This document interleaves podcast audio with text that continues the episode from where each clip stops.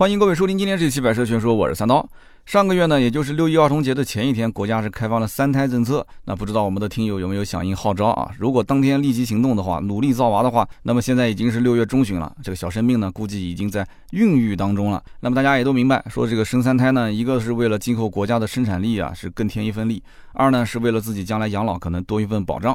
那毕竟现在这个老龄化、少子化啊，这个结构呢，确实有点失衡。那么人口结构越来越危险，你不生我不生，那今后满大街都是老头老太，是吧？没有年轻人去干活，那我们的日子会越来越难过。这个也就是跟我们今天要聊的这个车子有一定的关系啊。因为今天聊的不管是中期改款的途昂也好，还是刚刚上市的新款车型一汽大众的揽境，他们主打的呢都是七座或者是六座。那么现在任何家庭，你甭管是生二胎还是生三胎，那能买到一个七座或者是六座车，基本就是上限了啊。那身边是不会看到有人说啊，因为家里面人口多，所以去买一个什么考斯特或者是依维柯啊，甚至你干脆买个公交车吧，啊，不会的啊，七座六座是上限。所以今天呢，我们在节目一开始先简单聊一聊，就是说它的这一部分的客户人群啊，你说这个车给二胎家庭用的，给三胎家庭用的。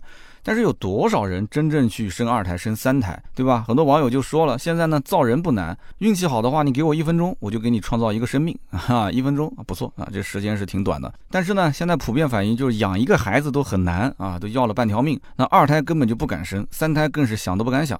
这就好比说，我不买劳斯莱斯，并不是因为限购啊，是因为我买不起啊。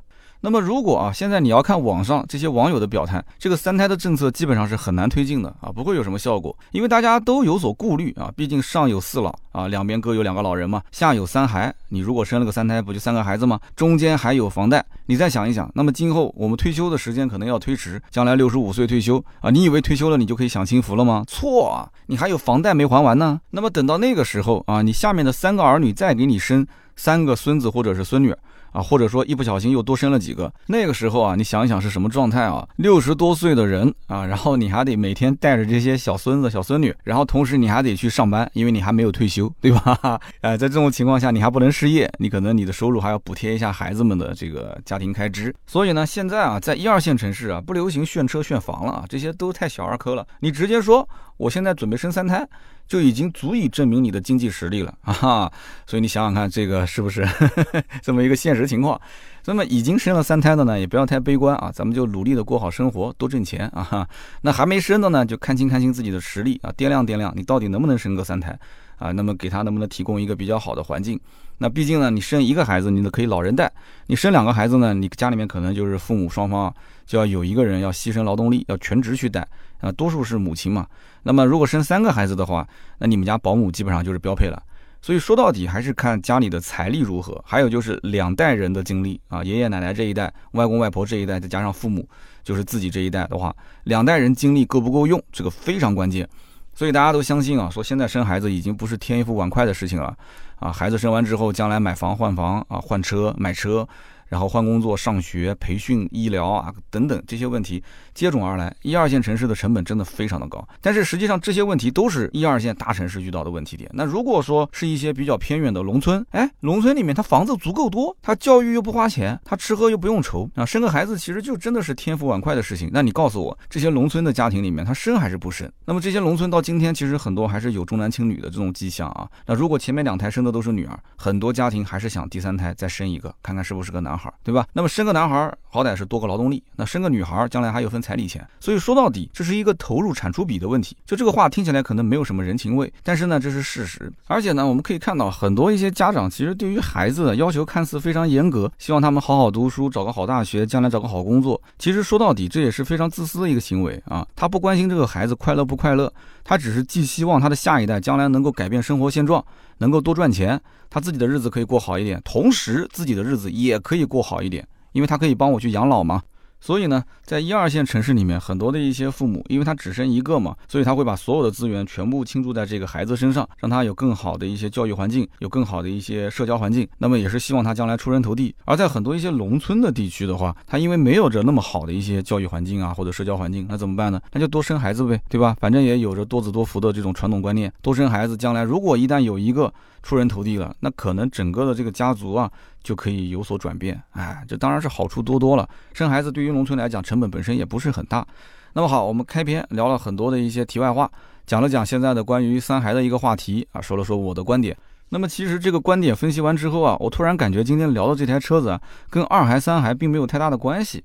为什么这么讲呢？你想一想，在一二线城市里面，敢生三胎的，基本上家里条件就会非常好，那可能就是标配 PBA 以上了。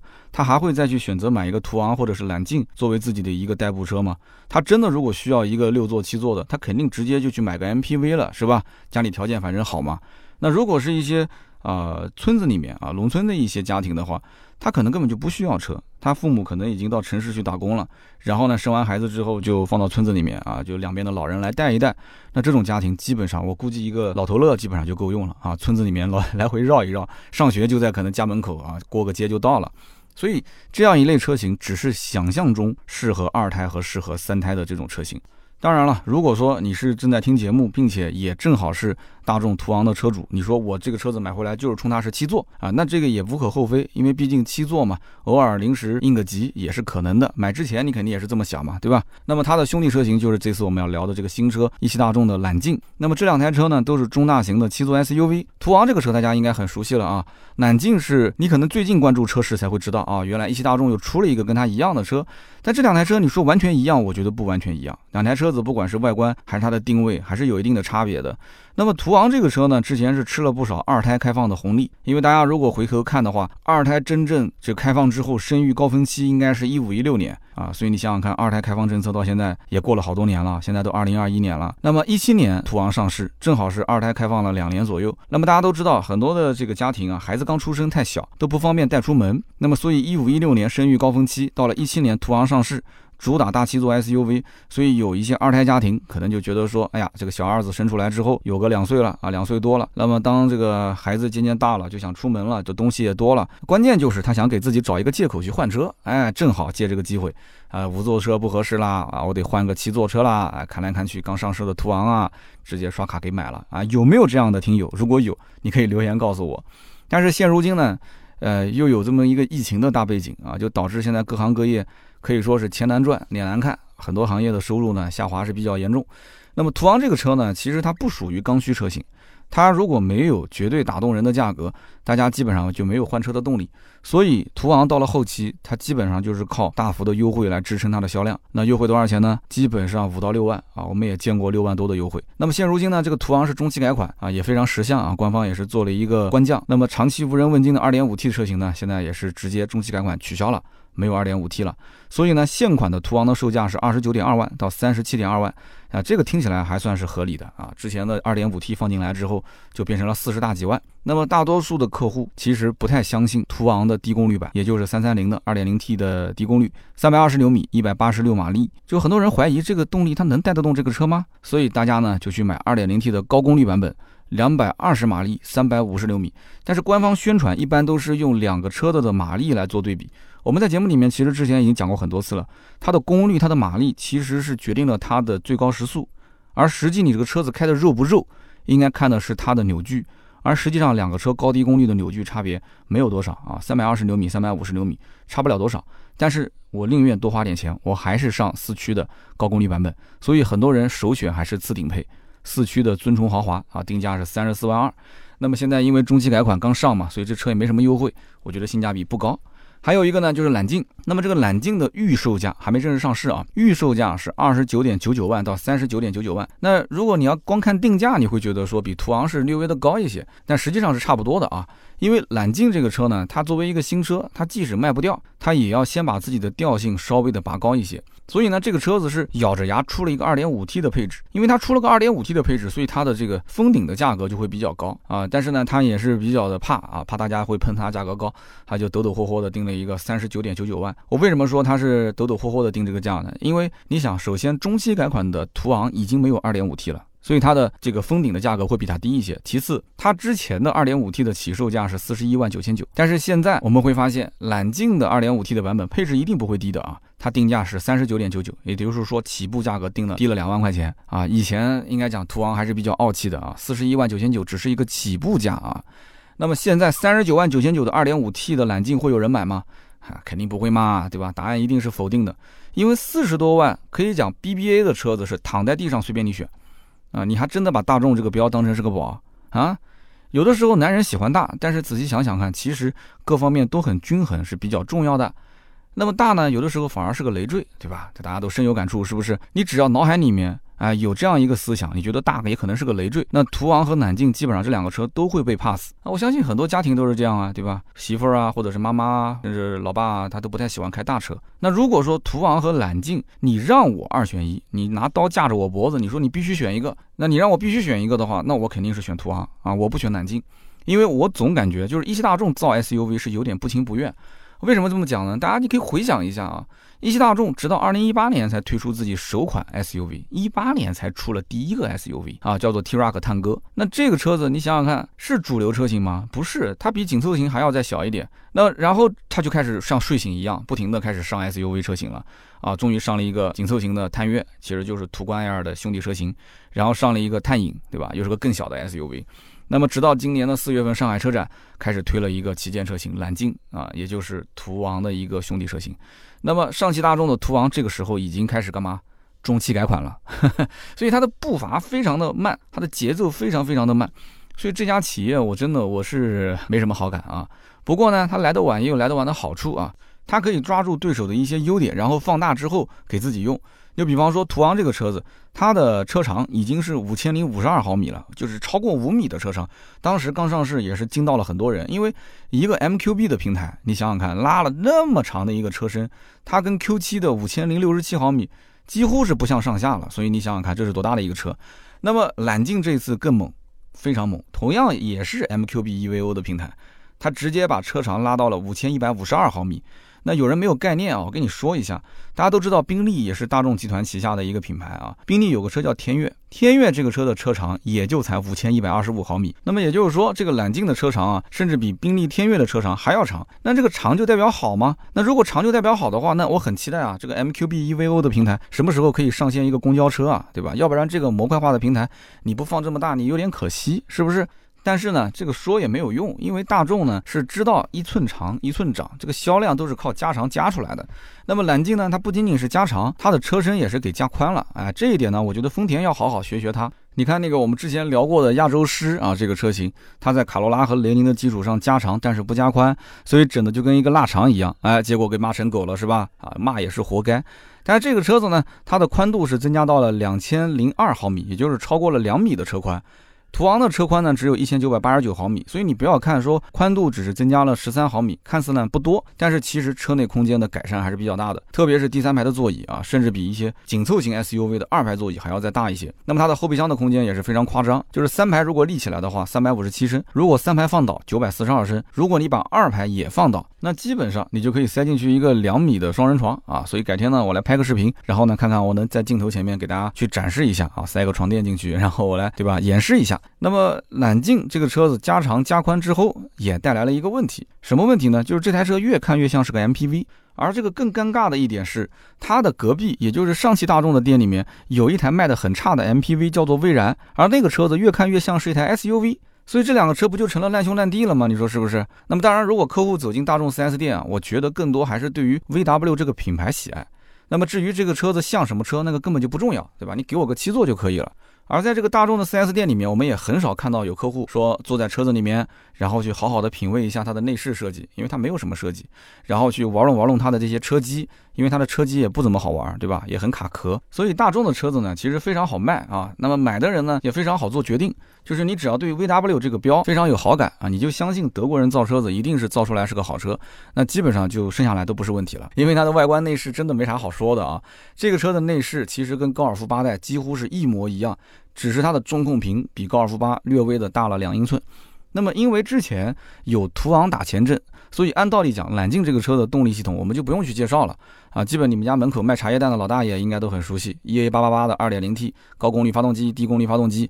不过呢，我要提醒在座的各位一点啊，就是这套动力它为了应付国六 B 的这样一个排放标准，厂家是建议车主加九十八号汽油啊。这个事情在网上也是闹得沸沸扬扬。那么与此同时，闹得沸沸扬扬的还有一个事情啊，不得不提的就是颗粒捕捉器。那么颗粒捕捉器这个话题，在我们今天音频的后半段，我们会着重的去讲一讲。那么最后一点就是决定大家到底是买揽境还是买途昂。你说这些问题都不是问题，反正我就是要买大众，我必须买大众，不是大众我不香。好，那我就告诉你，揽境它主打是六座，途昂主打是七座。揽境的六座可以选装七座，途昂的七座可以选装六座，它只是把它错位啊，错位竞争一下，不要自己人打自己人嘛。那么这就具体看每个家庭的要求了，你二排到底要三个座椅，还是二排要两个座椅？那么最近的理想 ONE 啊，它是出了新款，它当时就给了一个数据，他说我们取消七座，为什么呢？因为根据统计数据来看的话，百分之九十六的车主都是选装六座的版本，也就是说他们家卖的都是六座，那么因此七座就没什么存在的必要了，所以就取消了。那么要如果按照理想的这个数据来讲的话，那汉兰达这个车子应该卖的是滞销车才对啊，对吧？因为汉兰达要不就是五座，要不就是七座，是不是？那汉兰达的七座，那按照百分之九十六的车主都想选六座来讲的话，那它为什么能卖得出去呢？所以这个数据呢，仅仅是针对理想这一款车来讲啊，因为这个理想的车型呢本身它就是满配，它只有这一个配置，那么它其实去掉了七座，只有六座的话，它反而可以让自己成本降得低一些，因为你老是选装来选装去的，它那个生产线的节奏会打乱，是吧？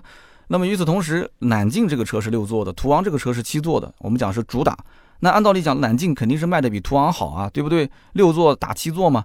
那实际上我觉得肯定不是这样的啊，途昂一定销量是比揽境要高很多，因为这个六座车只是在某种特定的情况下，你看上去会感觉稍微高级一点啊，你会觉得说，哎，二排两个独立座椅啊，不错，感官上你会觉得说坐起来更舒服一些，仅此而已。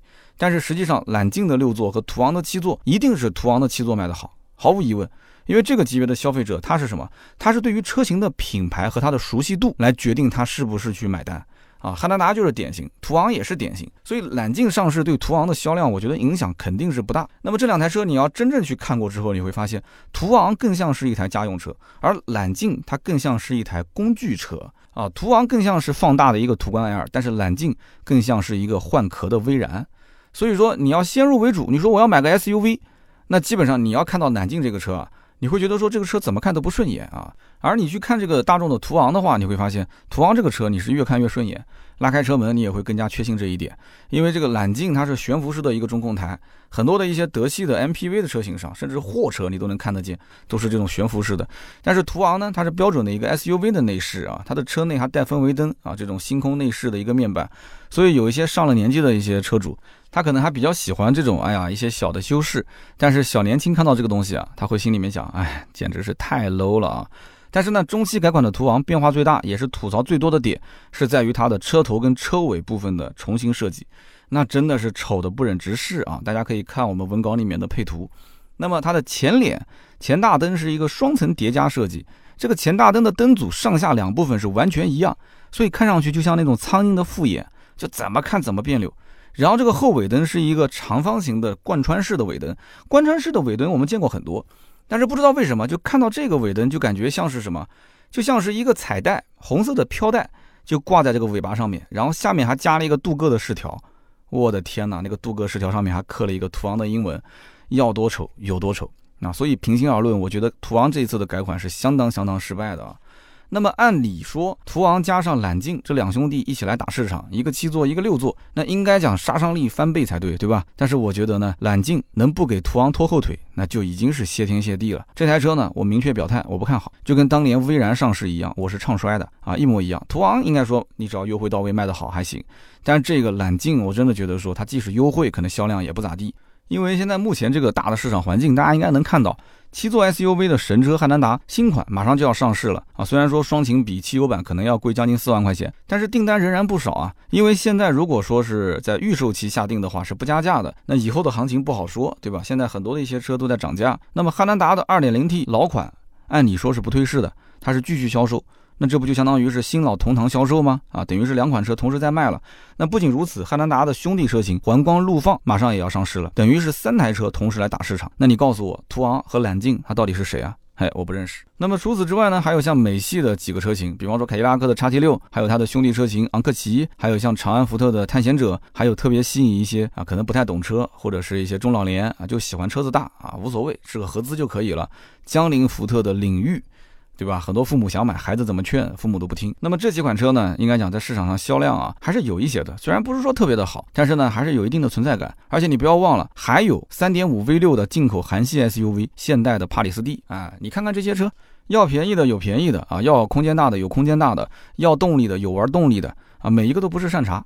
那么我就想问了，大众只靠一个 VW 的标定一个那么高的价格，它能够干翻全场吗？那如果说主力消费群体还是像以前一样，都是一些不懂车的啊，都是一些可能中老年人，那我估计这个大众的红利还可以吃几年。但是现在年轻一代的消费者啊，他真的是不信啊这些什么德系式豪华车这个概念。现在的小年轻就相信什么？国潮嘛，都相信我们这个对吧？民族自信啊，民族自强啊，是不是？所以不要跟我谈什么合资，不要跟我谈什么进口。当然了，口袋里首先你得有钱，是不是啊？你真的有钱，什么国潮不国潮，他们也都忘了啊。但是我们话又说回来，你觉得说现在买六座、七座 SUV 的客户，他是很理性啊，还是很感性呢？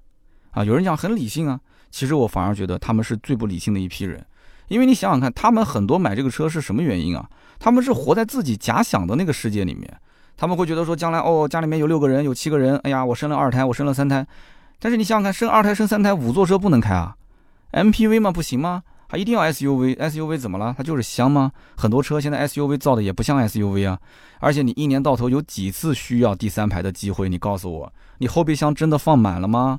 这就跟买那个 iPad 一样的，买前生产力，买后爱奇艺，这也是为什么汉兰达这么畅销的原因。哎，有人讲汉兰达是七座啊，你刚刚不是说这些人要七座没有用吗？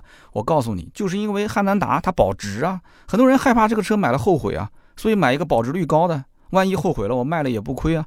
而且这个车呢，我也不知道它具体好在哪儿，反正就是听说口碑不错，所以别人买我也买。而且这车又加价，嗯，加价一定是好车。那很多人就是抱着这样的一个心态，羊群效应吗？你跟我，我跟你，大家互相追着往前跑，最后就内卷了嘛，是不是？哎，又回到内卷这个话题了。所以我真的是搞不懂，有的时候我在想啊，你说六七个人挤在一个这么小的空间里面去跑长途，这样一个画面，有什么幸福感可言呢？啊，三排小的可怜。所以正是因为它是感性消费。所以大家呢，他只能相信那些口碑或者说是品牌还不错的车型，他就一直让这个汉兰达坐在老大的这个位置上下不来。那别的车子我不相信它呀，啊，保值率不行，品牌不行，口碑不行，是吧？所以因此才导致现在汉兰达的新款车型啊，双擎的版本定价能够说定到二十八万到三十六万这么高的价格，就根本不把那些所谓的豪华品牌放在眼里啊。那如果途昂跟揽境不给到一个比较大幅度的优惠的话，其实汉兰达双擎啊，我觉得是吊打途昂跟南京啊！你不要跟我说什么这些车子大，你说汉兰达大吗？汉兰达好像比它小一点，但是我告诉你够用。有的时候太大反而会劝退不少人，但是呢，太小也不行。这里面我们就说一个看上去不大的车，就是别克的昂克旗。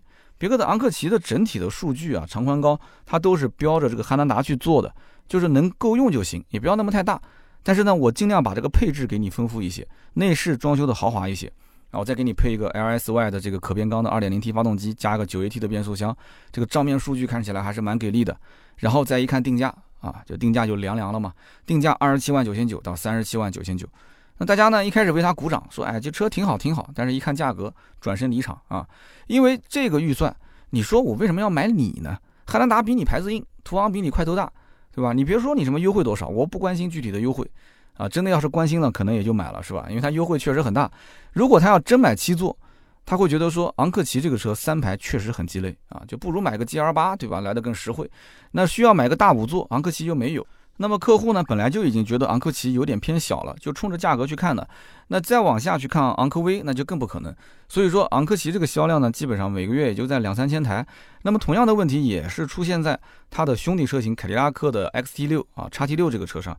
我们知道叉 T 五一直走的是性价比的路线，对吧？跟奥迪的 Q 五这些车子去抢抢市场。那么叉 T 六这个车呢，就显得不是那么务实，因为它的定价就偏高了嘛，起步是三十九万两千七，然后一直到五十五万两千七。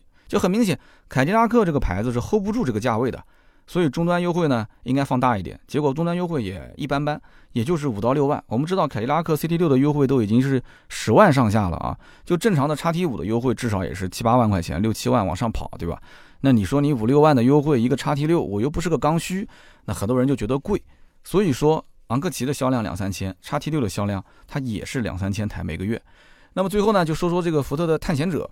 那么我觉得，其实福特探险者啊，这个车型它的实力啊，应该是被低估的。那么整个车的大小，它跟途昂和揽境应该说是可以去抗衡。那么比汉兰达是明显要大一圈。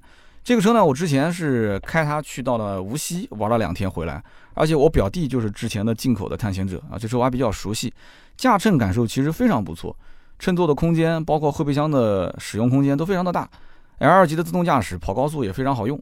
而且这个车呢，它不仅仅是车身的长度够用，它的宽度也是超过了两米啊，两千零四毫米。它的车内其实给人感觉就像是个大平层啊，你去试驾一下，带着家人啊，就如果说体型比较大的，你坐在这里面，你感受一下，你就明白我的意思了。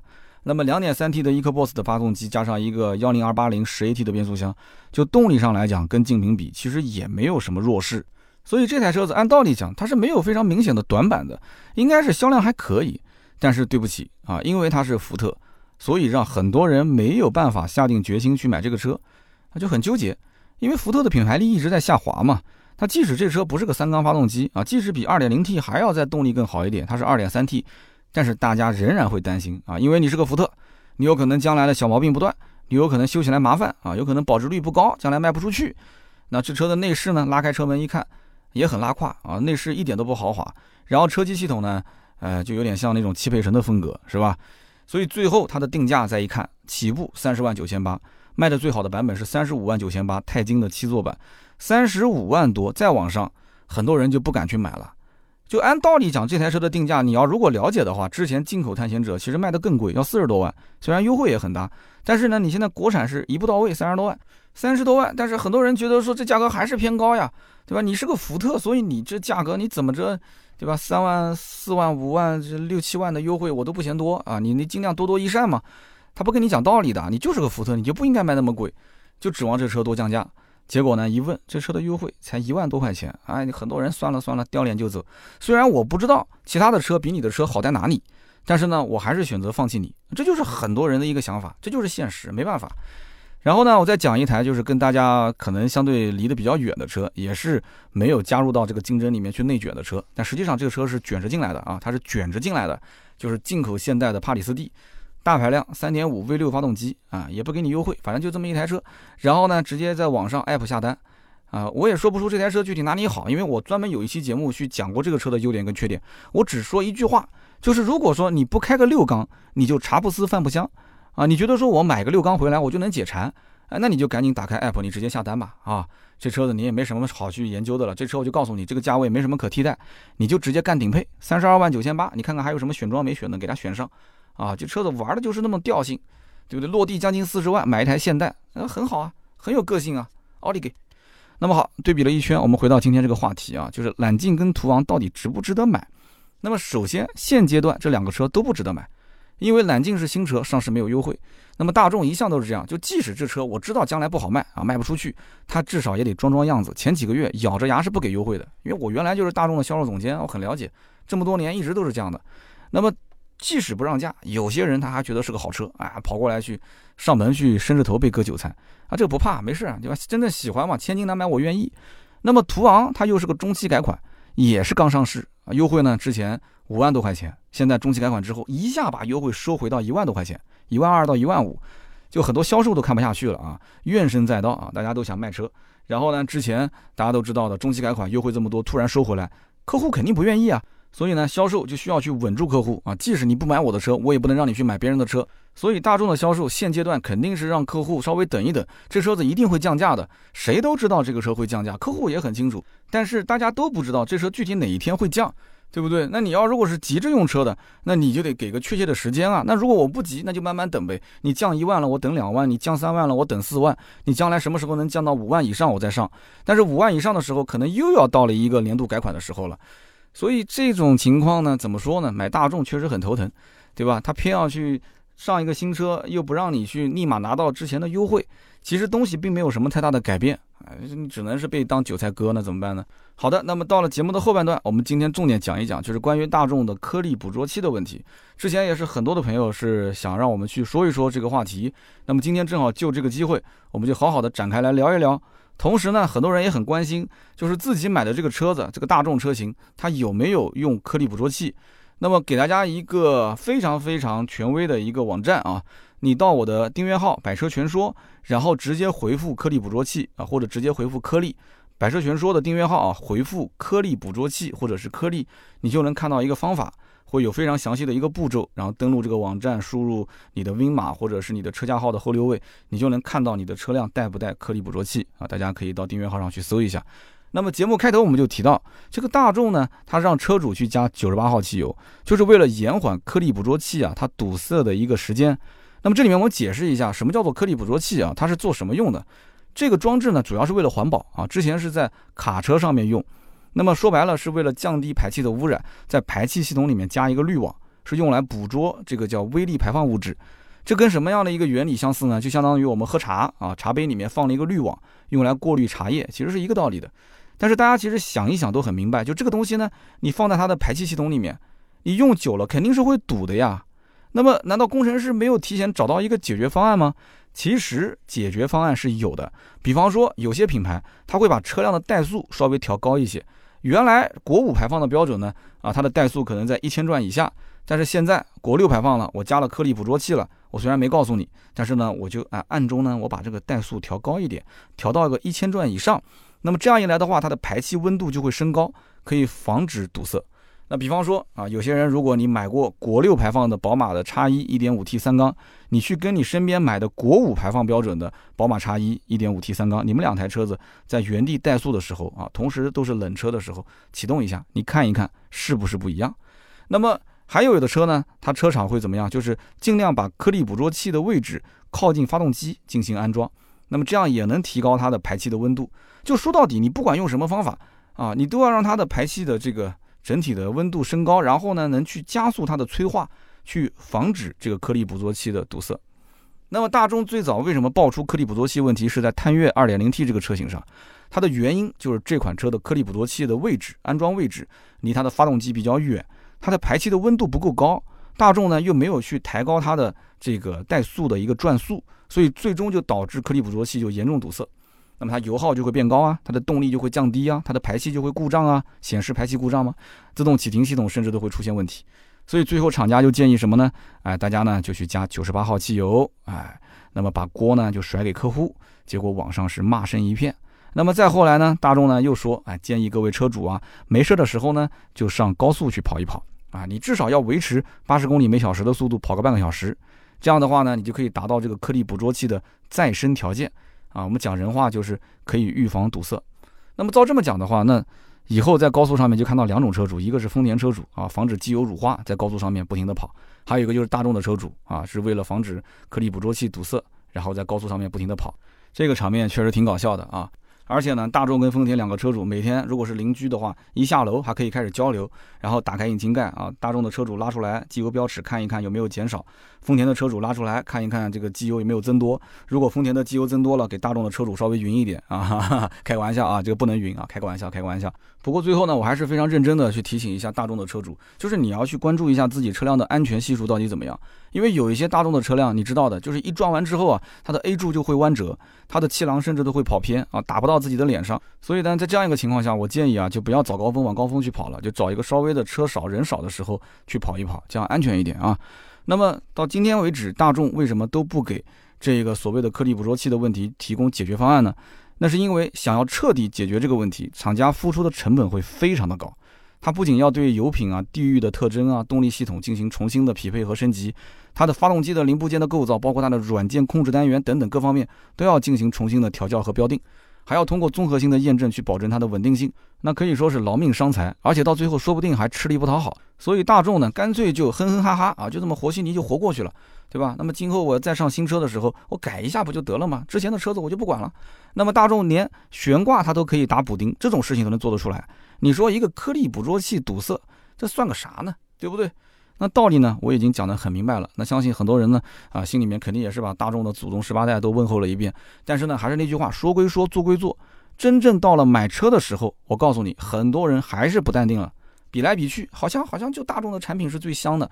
哎呀，就优惠如果再给力一些，好像就无法拒绝。啊，都说大众套娃设计，哎，你想过没有？其实套娃有套娃的好处啊。几十万的大众啊，用的是这样一个设计啊，你几万、十几万的大众，它也是同样的设计，那是不是那十几万的大众卖的就很好呢？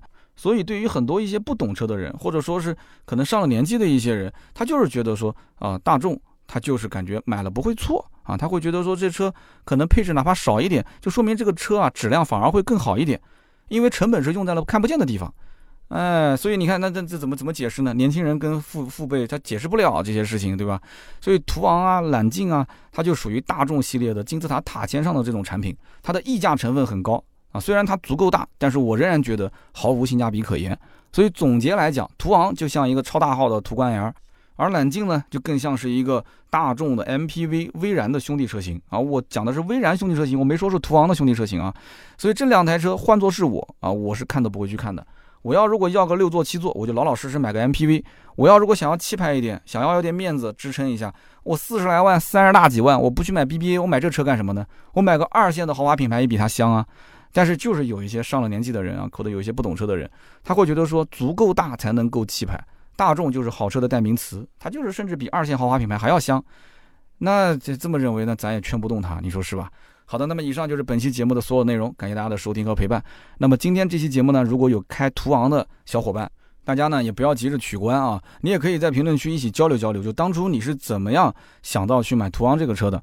那么同时呢，也欢迎把这期节目转给身边想要买大众的朋友，不仅仅是途昂或者是揽境啊，只要是想买大众的，都可以听一听。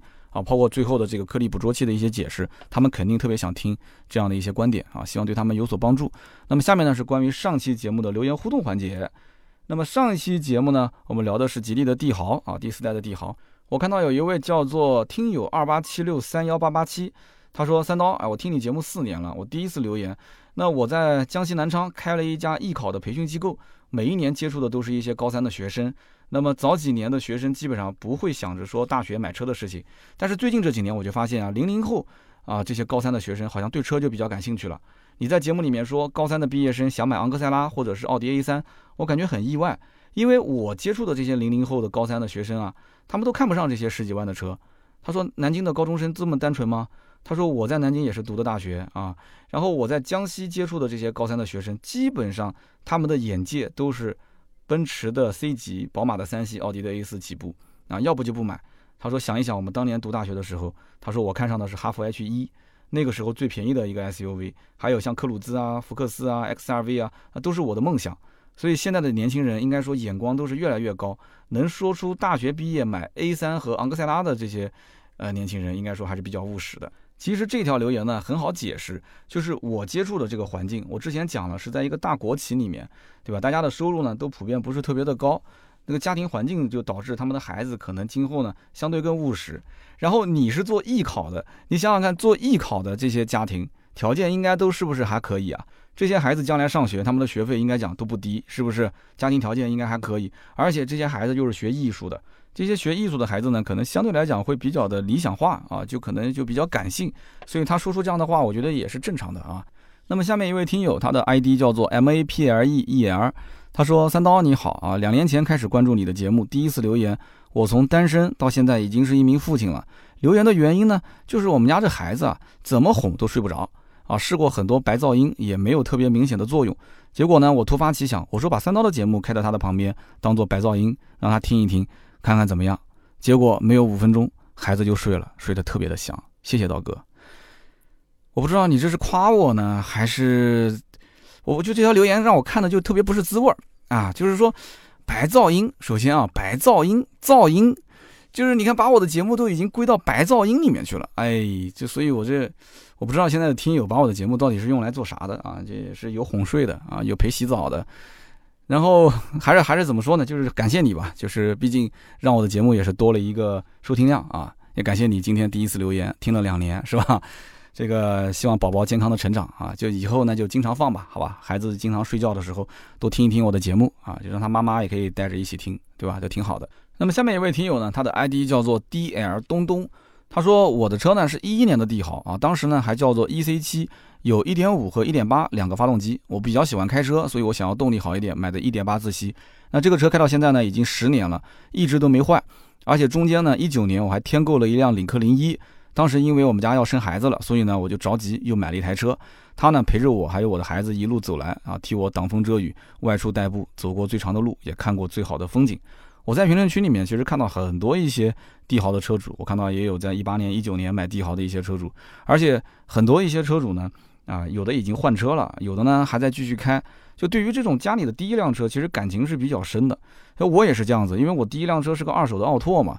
就到今天为止，虽然奥拓在路上已经几乎是看不见了，但是有的时候我去成都啊，去重庆，我还是能看到一两台，我都会多看两眼，因为。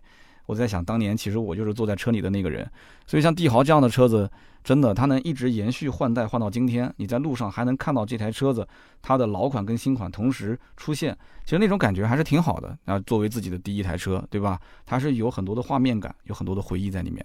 那好，那么以上呢就是今天这期节目所有的内容，感谢大家的收听和陪伴，我们下期接着聊，拜拜。